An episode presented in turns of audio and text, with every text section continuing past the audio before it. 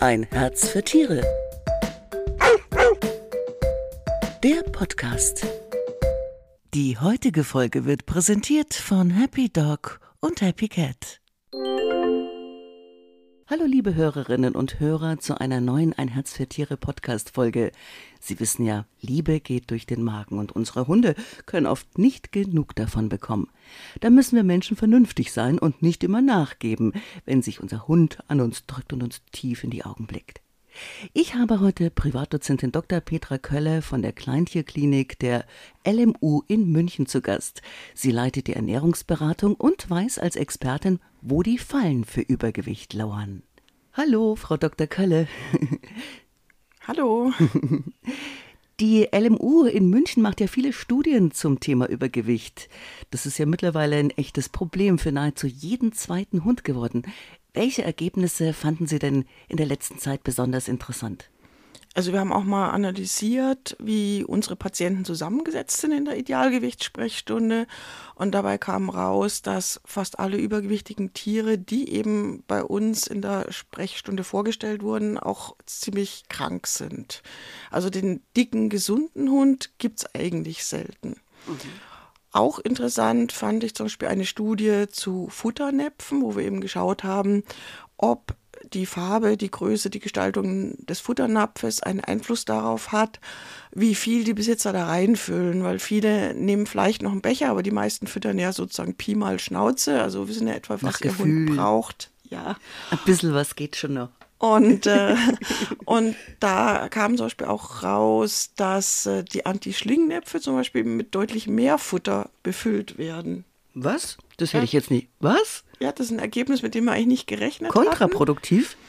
Und dann eigentlich kontraproduktiv ist und dass auch viele Hunde sich dann irgendwann geweigert haben, aus diesen Näpfen zu fressen, weil die doch tatsächlich so frustriert waren, dass es so lange dauert mit der Futteraufnahme, dass sie eben die Futteraufnahme aus solchen Näpfen verweigert haben.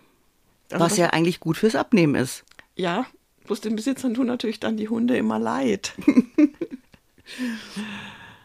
Gab es noch was? Und dann haben wir noch eine Studie, die ist noch nicht publiziert. Da haben wir eben festgestellt, dass je besser die Besitzer begleitet werden, umso besser das Abnehmen auch funktioniert. Also normalerweise geht man davon aus, dass etwa bei einer Reduktionsdiät dauerhaft 30 Prozent der Hunde, leider nur 30 Prozent, dauerhaft abnehmen, also ohne Jojo-Effekt. Und dass auch 30 Prozent die Reduktionsdiät ziemlich schnell abbrechen. Und bei dieser Studie wurden die Besitzer durch eine Doktorandin sehr intensiv betreut. Das waren Patientenbesitzer aus der Praxis ihrer Mutter. Das war auf dem Dorf, wo jeder jeden kennt. Und die wurden sehr intensiv betreut und die hat tatsächlich 90 Prozent Erfolgsquote gehabt. Also wenn die dauerhaft gecoacht werden sozusagen. Ja, genau. Aha. Und äh, wie sieht es aus, so ein Coaching? Wie oft werden die dann äh, einmal die Woche, einmal im Monat oder über welchen Zeitraum geht es? Also bei uns in der Sprechstunde ist es so, dass wir die meistens so etwa alle vier bis sechs Wochen reinbestellen zur Kontrolle und eben zur, um das eben zu bewerten die bisherige Abnahme. Und bei ihr war das so, es war eine Dissertation, die eben verschiedene Aspekte betrachtete und wo immer wieder ein Fragebogen eben ausgegeben wurde, wo die Besitzer das auch beurteilen mussten, wie viel Hunger ihr Tier empfindet und wie sie das empfinden. Und die hat die ja eigentlich wöchentlich und auch gerade die ersten Tage sehr intensiv betreut und das hat sich dann schon ausgezahlt. Mhm. Vertrauen ist gut, Kontrolle ist besser, gell? Genau. Ab wann gilt denn ein Hund als fettleibig? Also es ist so, man unterscheidet zwischen Übergewicht, das ist schon, wenn das Tier 5% bis etwa 20% Übergewicht im Vergleich zum Idealgewicht zeigt. Und fettleibig oder von Adipositas spricht man, wenn das Tier mehr als 20% des Idealgewichtes auf die Waage bringt. So wie beim BMI bei Menschen oder wie? Genau. okay. Hm. Jetzt ist es so, dass viele Halter schätzen das ja oft ein und denken, so ein massiger Labrador, das ist ganz normal. Was empfehlen Sie denn zur Überprüfung? Ich meine, es gibt ja rund 350 verschiedene Rassen und das ist ja dann nicht ganz einfach, da den Body Condition Score rauszufinden, oder? Ähm, doch, also bei kurzhaarigen Hunden ähm, geht das ja schon rein optisch. Also ma, da gibt es ja diesen Body Condition Score, das kann man sich auch im Internet anschauen. Da gibt es so Bilder und so Poster, die hängen auch oft in Tierarztpraxen. Und der Body Condition Score bei Hunden hat sich bewährt von 1 bis 9. 1 ist extrem dünn, 5 ist das Idealgewicht mhm. und 9 ist extrem fett. Und man betrachtet da einmal die Bauchlinie von der Seite, also die sollte nach oben gehen und den Hund von oben. Das heißt, der Brustkorb, hinter dem Brustkorb sollte eben eine Einziehung sein, dass man halt richtig eine Taille sieht. Und wenn man das Tier abtastet, sollte man jede einzelne Rippe von, vom Brustkorb mhm. gut fühlen. Mhm. Also da, mhm. bei langhaarigen Hunden muss ich ja sowieso tasten. Da kann man mhm. das ja mhm. rein optisch nicht feststellen. Aber wie gesagt, es sollte nicht so viel Speck auf den Rippen sein, dass die eben nicht mehr voneinander und zu unterscheiden sind. Okay. Also abtasten, liebe Hörerin. ähm, was können denn die Ursachen für Übergewicht sein? Es können ja auch wie bei Menschen Krankheiten dahinter stecken, ne? Also tatsächlich ist häufig die Fütterung der Punkt, mhm. aber es können tatsächlich in Einzelfällen auch Krankheiten dahinter stecken. Manchmal kommen wir sogar erst in der Idealgewichtssprechstunde drauf, dass das Tier tatsächlich gar nicht gesund ist. Ja, wenn trotz Reduktionsdiät und die Besitzer schwören Stein und Bein, sie halten das so ein. Aber ähm, das Tier nimmt nicht ab. Und dann haben wir schon mehrere Fälle, zum Beispiel von einer Schilddrüsenunterfunktion, mhm. aufgedeckt. Und das kann man zum Beispiel durch eine Blutuntersuchung feststellen. Und dann muss das Tier halt entsprechende Medikamente nehmen. Und dann hat es auch mit dem Abnehmen wunderbar geklappt.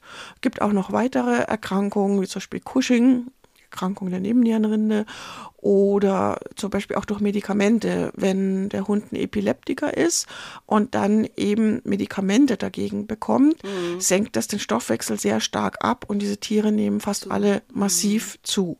Was ist genau schuld? Die Leckerlis, zu wenig Bewegung, das Trockenfutter oder alles zusammen? Also sehr, sehr häufig sind es tatsächlich die Leckerlis, vor allem bei kleinen Hunden, wenn so ein kleiner Hund irgendwie so ein paar getrocknete Stücke Pansen bekommt oder getrocknete Lunge oder ähnliches. Da muss man sich vorstellen, 20 Gramm getrockneter Pansen entsprechen 100 Gramm frischem Pansen. Also es sind dann schon erhebliche Mengen, die da so mit einem Haps runtergeschluckt werden. Und wenn dann so ein kleiner Hund dann immer gleich 30, 40 Kilokalorien zusätzlich aufnimmt, dann ist er oft bei 150 Prozent seines Tagesbedarfs. Die Besitzer zählen immer nur das als Futter, was im Napf liegt. Und das ist ja auch die richtige Menge. Mhm. Bloß es kommen dann halt noch Leckerlis dazu, dann Reste vom Tisch, wenn der Besitzer was isst, dann gibt er seinem Hund ein Stückchen ab. Und ähm, das summiert sich halt unglaublich. Und gerade diese getrockneten Sachen oder auch diese Kauartikel, Die so Büffelhautknochen, genau, das sind richtige Kalorienbomben. Mhm. Natürlich sind auch zu wenig Bewegung, ähm, ist ein Thema. Also wenn man da bloß zwei, dreimal mit dem Hund ein paar Minuten um den Block geht, das ist ein Lauftier. Also es sind ja auch viele Leute, die immer ihren Hund mit einem Wolf vergleichen, ja auch bei der Fütterung. Aber so ein Wolf legt mal eben 100 Kilometer in einer Nacht zurück oder zwischen zwei Mahlzeiten meistens 30 Kilometer. Gibt es wissenschaftliche der Studien. und der Dackel jetzt nicht. Eben. und ähm, was ja zu viel Trockenfutter kann man so nicht sagen. Gut, man sollte auch immer abwiegen, damit man wirklich weiß, wie viel man gibt, nicht einfach so geben nach Gefühl. Und es ist auch so, dass natürlich Nassfutter ein größeres Volumen hat mm. und das Tier dann auch zufriedener ist. Okay. Mm, wie wirkt sich denn das Übergewicht auf die Lebensqualität generell beim Hund aus? Also einmal vorweg, äh, die Lebensspanne wird teilweise um zwei bis drei Jahre verkürzt. Bei kleineren Hunden macht das mehr aus. Also hat man zum Beispiel bei Yorkshire Terriern festgestellt, dass übergewichtige Yorkshire Terrier drei Jahre kürzer leben als. Drei Jahre? Ja, was haben die für eine Lebenszeit, Yorkshire Terrier zum Beispiel? Ähm, das ist häufig so um die 14 Jahre rum. Und dann oh, gibt es noch eine Langzeitstudie mit Labradors. Da war es auch so, dass die übergewichtigen Labradors zweieinhalb Jahre kürzer gelebt haben, also da als die ähm, Idealgewichtigen. Also da waren es zehn Jahre und zwölfeinhalb Jahre. Ja, wenn man sich jetzt vorstellt, liebe Hörerinnen und Hörer, zwei bis drei Jahre verkürzte Lebenszeit, das ist ja im Vergleich zu uns Menschen so 14 bis 21 Jahre, oder? Ja, wobei es beim Menschen heißt, Übergewicht kostet neun Jahre. Aber ich denke, das ist auch Neun sicherlich. Jahre auch. Ja, aber ich denke, das ist auch sicherlich halt von dem Grad des Übergewichts auch abhängig. Und, Und, und von, der Dauer auch, ne? Genau, und Wann ist man Nebenerkrankungen. übergewichtig geworden? War man sein Leben lang schon oder? Mhm. Aber trotzdem eine unglaubliche äh, Zeitspanne, also bei den Hunden auch, ne? Ja, also ein ganz beträchtlicher Anteil an der gesamten Lebenszeit, ja, was man dem Hund schenken kann, wenn man ihn idealgewichtig hält. Und dann kommen natürlich auch die äh, Minderungen der Lebensqualität, weil diese übergewichtigen Tiere halt vermehrt von Arthrosen, also Gelenkserkrankungen betroffen sind. Und nicht nur einfach durch das Gewicht, was sozusagen durch die Schwerkraft mehr auf die Gelenke und die Knochen wirkt, sondern es ist so, dass das Fettgewebe endokrinologisch aktiv ist. Das heißt, es produziert Hormone und Botensubstanzen und die wirken entzündungsfördernd und auch triggernd auf Enzyme, die den Knorpel zerstören. Ja, also diese Tiere sind also doppelt betroffen sozusagen. Aber es sind auch viele andere Erkrankungen, wie zum Beispiel Diabetes, Ich wollte gerade fragen, Diabetes können Tiere auch kriegen. ja, ne? genau. Bei Katzen ist es noch mehr durchs Übergewicht verursacht als bei Hunden. Dann auch Blasensteine. Eigentlich fast alle unserer Blasensteinpatienten sind auch deutlich übergewichtig. Und sie verneigen auch vermehrt zu Entzündungsreaktionen. Das hat man ja bei Menschen auch mit Corona damals gesehen, bei Infektionen. Und ähm, Dass Übergewichtige äh, empfänglicher sind dafür. ja, Mhm. oder beziehungsweise schlimmere Auswirkungen haben. Und das ist bei übergewichtigen Hunden ja auch. Und wenn so ein Tier mal in Narkose gelegt wird, ist es eher ein Risikopatient als halt ein Idealgewichtiger, weil viele Narkosemittel halt fettlöslich sind und ähm, dann eben ins Fettgewebe gehen und dann langsam wieder sozusagen erst wieder äh, dann abgegeben werden. Jetzt muss der Hund abnehmen. Was mache ich da? Wie bei uns, frisst die Hälfte oder lieber ein Diätfutter, so ein Leitfutter? Eigentlich beides. Ähm, Im Prinzip ist es so, wir schauen immer, wir nehmen meistens eine Reduktionsdiät, die eben, also eine tiermedizinische, veterinärmedizinische Reduktionsdiät, und äh, die ist meist sehr rohfaserreich, sodass sie mehr Volumen hat und hat dadurch weniger Kalorien. Also wir schauen, dass das Tier so etwa 60 Prozent der Kalorien, also der Energie bekommt, bezogen aufs Idealgewicht. Und gleichzeitig schauen wir aber, dass möglichst die Futtermenge groß genug ist. Das ist bei diesen Reduktionsdiäten ganz gut gelöst, weil die halt, wie gesagt, viel Rohfaser drin haben.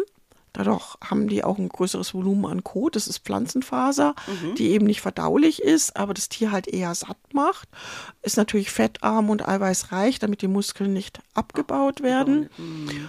Und ähm, wir machen auch für viele Besitzer, wenn sie es wollen, eine Reduktionsdiät. Errechnen wir dann zum selber kochen oder auf der Grundlage von BAF. Da richten wir uns nach den Besitzerwünschen. Aber erfahrungsgemäß ist gerade so, dass in der Idealgewichtssprechstunde sehr viele Patientenbesitzer eben eine kommerzielle Reduktionsdiät wünschen. Genau, gehen wir doch mal auf diese Spezialsprechstunde. Ähm, die wird ja an der Kleintierklinik der LMU angeboten und da wird der Hund und auch der Besitzer, weil das ist ja auch wichtig in so einer Zusammenarbeit, ne, behutsam an die Hand genommen. Und diese Sprechstunde heißt genau gesundes Idealgewicht für Hunde und Katzen und wird von Happy Dog und Happy Cat unterstützt. Was hat es da genau auf sich? Wie, wie kann man sich da anmelden oder wie, wie läuft das ab? Also es ist so, wir haben so einen Fragebogen, das gilt generell für alle Ernährungsberatungen auf der Homepage und die Leute füllen das aus und schicken es mir zu, am besten per E-Mail. Und äh, dann setzen wir uns mit den Leuten eben in Verbindung. Und ähm, gerade bei den übergewichtigen Tieren sehen wir die gerne vor Ort und äh, bestellen die dann eben in die Sprechstunde, machen einen Termin aus, wo das Tier dann eben auch vermessen und gewogen wird und eben auch klinisch angeschaut wird. Und wir machen eine Rationsüberprüfung. Das ist eine computergestützte Rationsberechnung nach den Angaben der Besitzer. Also wir erfragen alles, was durchs Maul geht, also inklusive Leckerli, Kauartikel und so weiter oder das Öl fürs Fell oder die Leberwurst zum Tabletten eingeben. Und dann können wir in der Regel identifizieren, warum zu viele Kalorien oder woher diese ganzen Kalorien kommen und wie viel das Tier zu viel kriegt. Und dann besprechen wir mit dem Besitzer, wie die ideale Abnehmdiät eben aussehen kann. Wie gesagt, wir richten uns da nach den Wünschen des Besitzers mhm. und auch natürlich äh, des Tieres. Also gerade Katzen mögen eben selbst gekochte Sachen nicht so gerne oft, aber Hunde finden die ganz toll. Das stimmt nicht. Meine Katze hat die Minestrone von meinem Freund geliebt. Ja, meine, mein, von mir sind auch zwei, die das lieben, ja. Aber da haben wir oft tatsächlich, ähm, die Katzen haben da ganz spezielle Vorstellungen. Die sind immer mäkeliger, ja. ja die Hunde nicht so. Die Hunde, gerade Labrador oder so, nee. oder gerade die Adipösen sind oft nicht sehr wählerisch. da haben wir dann weniger ein Problem. Und ähm, dann wird es eben die neue Ration ausgerechnet. Mhm. Es dürfen auch Leckerlis mit rein. Und ähm, dann geben wir das dem Besitzer teilweise auch gleich das Futter mit. Mhm. Und ähm, er wird dann nach zwei bis vier Wochen wieder kontaktiert, wie es so wird läuft. Kontrolliert. Mhm. Genau. Und wenn der Besitzer nicht so weit weg wohnt, dann äh, kommen die auch zur Kontrolle vorbei. Dann können wir die wieder auf die Waage stellen und eben mit den Besitzern besprechen, wo eben die Klippen liegen, was besonders schwer fällt. Und wir besprechen auch mit den Besitzern, wie man das Tier zu mehr Bewegung animieren kann. Ja, mhm. das ist natürlich beim stark übergewichtigen Hund oft sehr schwierig. Wir haben aber auch, bieten auch Physiotherapie an. Äh, das Tier kann aufs Unterwasserlaufband sagen, oder schwimmen, schwimmen gehen oder so. Ja, gerade Labradore schwimmen ja unheimlich gerne. gerne. Ja. Und ähm, das muss man einfach jeweils mit der ja, situationsabhängig machen und auch vom Besitzer abhängig machen. Wir hatten auch schon ältere Hundebesitzer, die eben gehbehindert waren. Da schlagen wir dann durchaus mal vor, die sollen so einen professionellen Dogwalker halt engagieren, damit das Tier eben mehr Bewegung bekommt. Frau Dr. Kölle, über welchen Zeitraum geht es meistens so? Weil das dauert ja bestimmt, bis so ein Labrador mal 8 Kilo abgenommen hat, oder? Ja, also wenn wir zum Beispiel so einen 40 Kilo Labrador haben, mhm. der eigentlich ein Idealgewicht von 32 Kilo hätte, mhm. also 8 Kilo abnehmen sollte, dann sind das ja 20 Prozent Übergewicht. Das ist viel. Ja. Und wir rechnen immer damit, das Tier sollte im Schnitt ein Prozent seines Körpergewichts pro Woche verlieren. Mhm. Das wären also bei dem Labrador 400 Gramm pro Woche. Mhm. Das heißt, er braucht etwa 20 Wochen ja. für diesen Abnehmprozess. Mhm. Aber das ist auch richtig so, weil schnelle Abnehmeffekte, das ist wie beim Menschen, mhm. dann kommt dieser Jojo-Effekt. Ja, der Körper stellt sich darauf ein, es gibt weniger. Und ähm, Wechsel fährt runter. Genau. Und äh, die Verdauung oder die Resorption wird noch effektiver. Und man muss einfach eine komplette Ernährungsumstellung machen. Mhm. Und ähm, wie gesagt, langsam abnehmen. Und wenn es nur 0,5 Prozent der Woche sind, sind wir auch zufrieden, wenn der Hund und der Besitzer damit gut zurechtkommen. Dann dauert es halt ein bisschen länger. Aber wie gesagt, äh, dieser Labrador, dann eben, der dann eben 8 Kilo abnehmen sollte, Wochen, ja. ist fast ein halbes Jahr, ja. Ja, Mai, es geht langsamer runter und schneller rauf, so ist es, ne? Ja, also Prophylaxe ist wichtig. Gebe ich denn dann als Leckerli, was gesund ist und wenig Kalorien hat? Also es kommt auch hier wieder auf den Hund drauf an. Also es gibt halt Labradore zum Beispiel, die Möhrenstückchen wunderbar akzeptieren. Hauptsache es landet irgendwas im Maul. Gibt aber dann natürlich auch wählerische Hunde, die Möhre überhaupt nicht mögen. Da bietet der Fachhandel auch kalorienreduzierte Leckerlis an. Okay. Ja, oder, um, oder man äh, zieht es von der Tagesreaktion ab, zum Beispiel jetzt Trockenfutter und gibt ihm nebenher so so kleine Stückchen vom Trockenfutter genau, praktisch. Genau, ne? das haben wir auch. Ähm, manche Hundebesitzer sind dann sehr, sehr genau. Die wiegen das Trockenfutter ab, was der Hund kriegt. Das kommt in der Früh in eine Dose. Mhm. Und daraus rekrutieren sich halt die Leckerli oder auch das Betthupferl und so weiter. Und wenn halt leer ist, dann gibt es an dem Tag nichts mehr. Das finde ich eine sichere Methode, muss ich sagen. Da ja. wäre ich auch selber nicht in Gefahr. da, da muss man halt recht konsequent sein. Ja, ja. Aber dann funktioniert es auch gut. Äh, äh, ihr sucht an der LMU noch Teilnehmer für eine Studie. Erzählen Sie mir doch ganz kurz was drüber. Das ist von der Kollegin Baum. Genau, das ist meine Mitarbeiterin, die Tierärztin Lilly Baum, die untersucht, wie sich das Darmmikrobiom, also die Darmflora, sich verändert bei dicken Hunden und auch während des Abnehmprozesses. Und ähm, wir brauchen dafür im Prinzip nur Kotproben und ähm, die können sich gerne, wenn die Interesse haben, mhm. eben sozusagen die Wissenschaft zu unterstützen, sich mit der Frau Baum in Verbindung setzen. Und die hat die E-Mail-Adresse, die darf ich durchgeben, oder? Genau. l.baum at medizinische-kleintierklinik.de. Vielen Dank, Frau Dr. Kölle, für die Infos und Tipps zum Thema Übergewicht bei Hunden. Ja, gerne.